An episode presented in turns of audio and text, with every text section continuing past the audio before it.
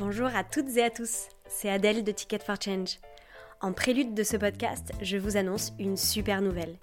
Les candidatures pour la dixième édition du parcours entrepreneur Ticket for Change sont ouvertes. Alors si vous avez une idée de projet entrepreneurial à impact social ou environnemental, c'est le programme le plus complet et abouti en France pour vous aider à passer à l'action. Vous pouvez candidater seul, en binôme ou en trinôme jusqu'au 2 mai. Toutes les infos sur notre site ticketforchange.org. Et maintenant, place au podcast. Je n'ai qu'une question à vous poser. C'est quoi la question? C'est quoi le problème? Vécu À chaque galère, des apprentissages. Vécu, des retours d'expérience pour gagner du temps et de l'énergie. Je m'appelle Alain Diaz-Risso.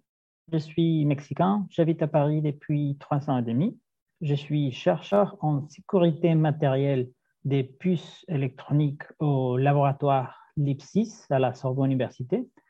Et je suis aussi porteur d'un projet de création de, de start-up en état de prématuration avec les soutiens du CNRS. La question. Comment monter son projet professionnel dans un autre pays que le sien? Le vécu. Du coup, j'ai fait un master au Mexique quand la possibilité de faire un stage à, Paris, à la Sorbonne Université, s'est présentée parce qu'il y avait une, collaboration entre l'université où j'étais et la Sorbonne. Alors, j'ai candidaté, j'ai été accepté et je suis venu pendant quelques mois euh, ici à Paris pour faire le stage. J'ai vraiment apprécié l'expérience et du coup, j'ai candidaté pour faire un doctorat. Après, euh, une fois que j'étais accepté, je suis arrivé euh, en France en 2019 avec beaucoup de motivation, mais sans vraiment maîtriser le français et sans, sans connaître euh, pratiquement personne. Les premières années d'un doctorat sont très difficiles sur le plan professionnel et aussi sur le plan émotionnel. Sur le plan professionnel, sont compliqués parce qu'il y a beaucoup de rejets et il, est très facile de, se sentir euh, isolé professionnellement. Et émotionnellement, sont difficiles parce que, bon, pour moi, euh, moi, je manquais de confiance moi et je me sentais loin de ma famille et de mes amis. Du coup, euh, début 2020, et tout ça a été amplifié par le Covid qui a touché tout le monde, mais qui a touché mon doctorat, à mon avis, dans, dans, dans un moment le plus critique. Du coup, à ce moment-là, je pensais vraiment à abandonner mon doctorat et mon projet professionnel.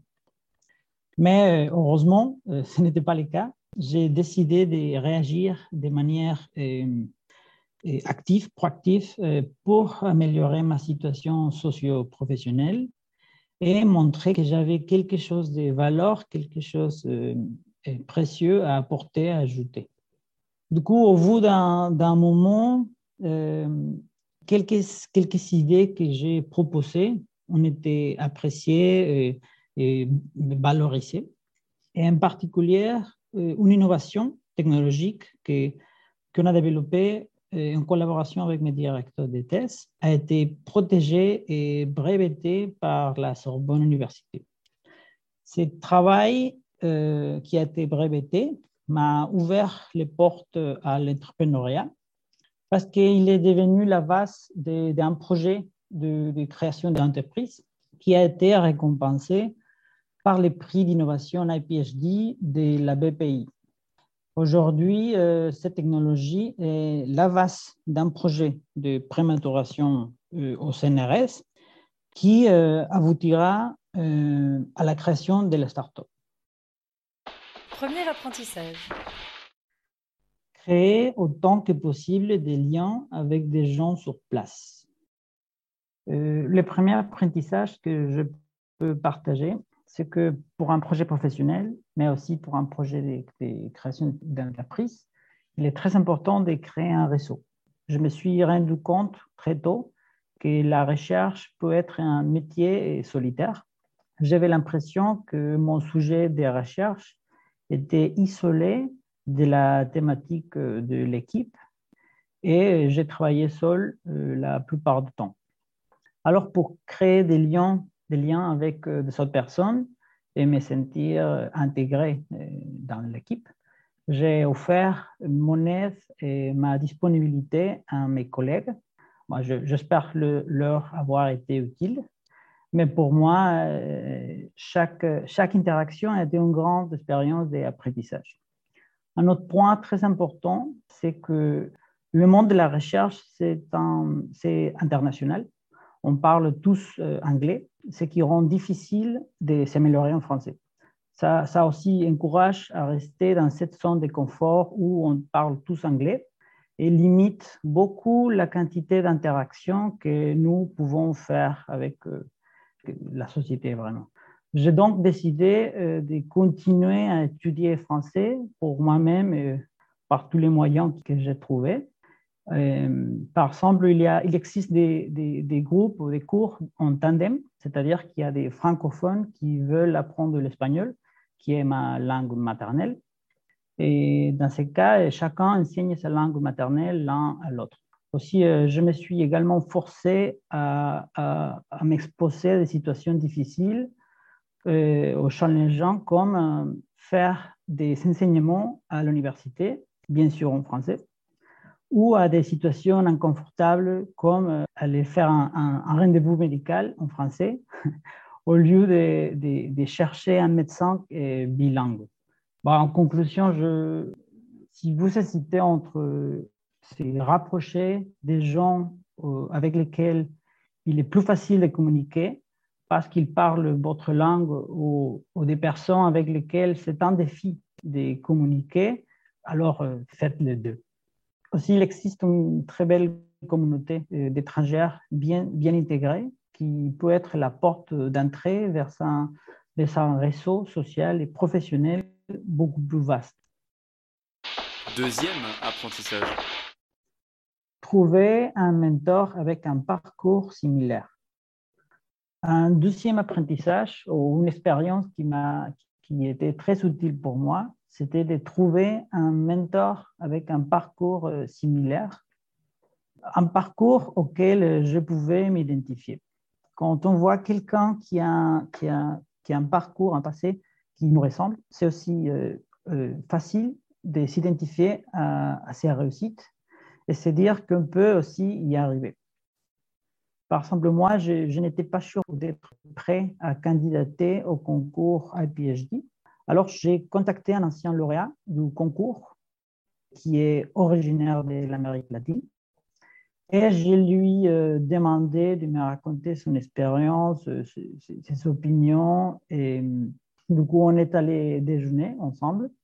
Il m'a parlé de, son expérience, il m'a donné des conseils et en gros, il m'a présenté tout l'écosystème de l'entrepreneuriat qui existe ici en France et toute la projection du programme euh, juste après, une fois que c'est fini, comment ça, aide à ouvrir les portes. Et du coup, euh, à la fin, j'étais non seulement très motivé à participer, mais aussi euh, j'ai pris les défis avec beaucoup d'enthousiasme. Troisième apprentissage. Prendre confiance en soi, en sa légitimité à porter son projet. Le fait de ne pas être complètement à l'aise euh, dans la langue du pays, c'est un frein à la confiance euh, en soi, euh, qui, qui aussi m'empêchait de communiquer mes idées par peur de, de le faire mal. Pour moi, euh, la formation du concours euh, IPHD et tous les retours d'expérience de la communauté des lauréats a minimisé cette peur et m'a fait comprendre que nous avons tous notre propre défi et que chaque projet a ses propres problèmes. Ça m'a donc euh, permis de reprendre confiance en moi et en la légitimité de mon projet. Quatrième apprentissage. Connaître à fond les marchés qu'on veut rejoindre. Connaître le marché dans, son pays d'origine, ce n'est pas la même chose que connaître le, marché dans un autre pays. La, meilleure façon de comprendre un marché nouveau, c'est de faire des entretiens avec des acteurs du marché local. Et surtout, pendant les entretiens, de ne pas hésiter à poser toutes les questions, à demander des clarifications et, être toujours présent dans les entretiens. Il y a aussi l'option de faire un, un étude de marché externe, mais toutes ces, informations qui sont très précieuses vont être perdues. Du coup, c'est très important d'être là et de bien comprendre le, les besoins qui existent dans, dans, les marchés et en même temps comprendre les acteurs qui construisent vraiment ce marché. Conseil pour gagner du temps. Ce qui fait gagner du temps, c'est de participer à des concours, des séminaires et des rencontres, parce que toutes ces informations et tous ces euh, retours d'expérience sont des mois ou même des années de temps gagné. Conseil pour gagner de l'énergie. Rechercher l'inspiration et l'ambition. Moi, par exemple, j'aime bien la musique de la comédie musicale Hamilton le leitmotiv ou la phrase principale du protagoniste est I'm not throwing away my shot. Et cette phrase veut dire, en gros, je ne vais pas gâcher cette opportunité unique de faire quelque chose pour moi et pour le reste du monde. Et moi, je me répète ça à chaque fois que j'en ai besoin. Cette série spéciale vécu, recherche et entrepreneuriat est réalisée en partenariat avec le concours IPHD opéré par BPI France.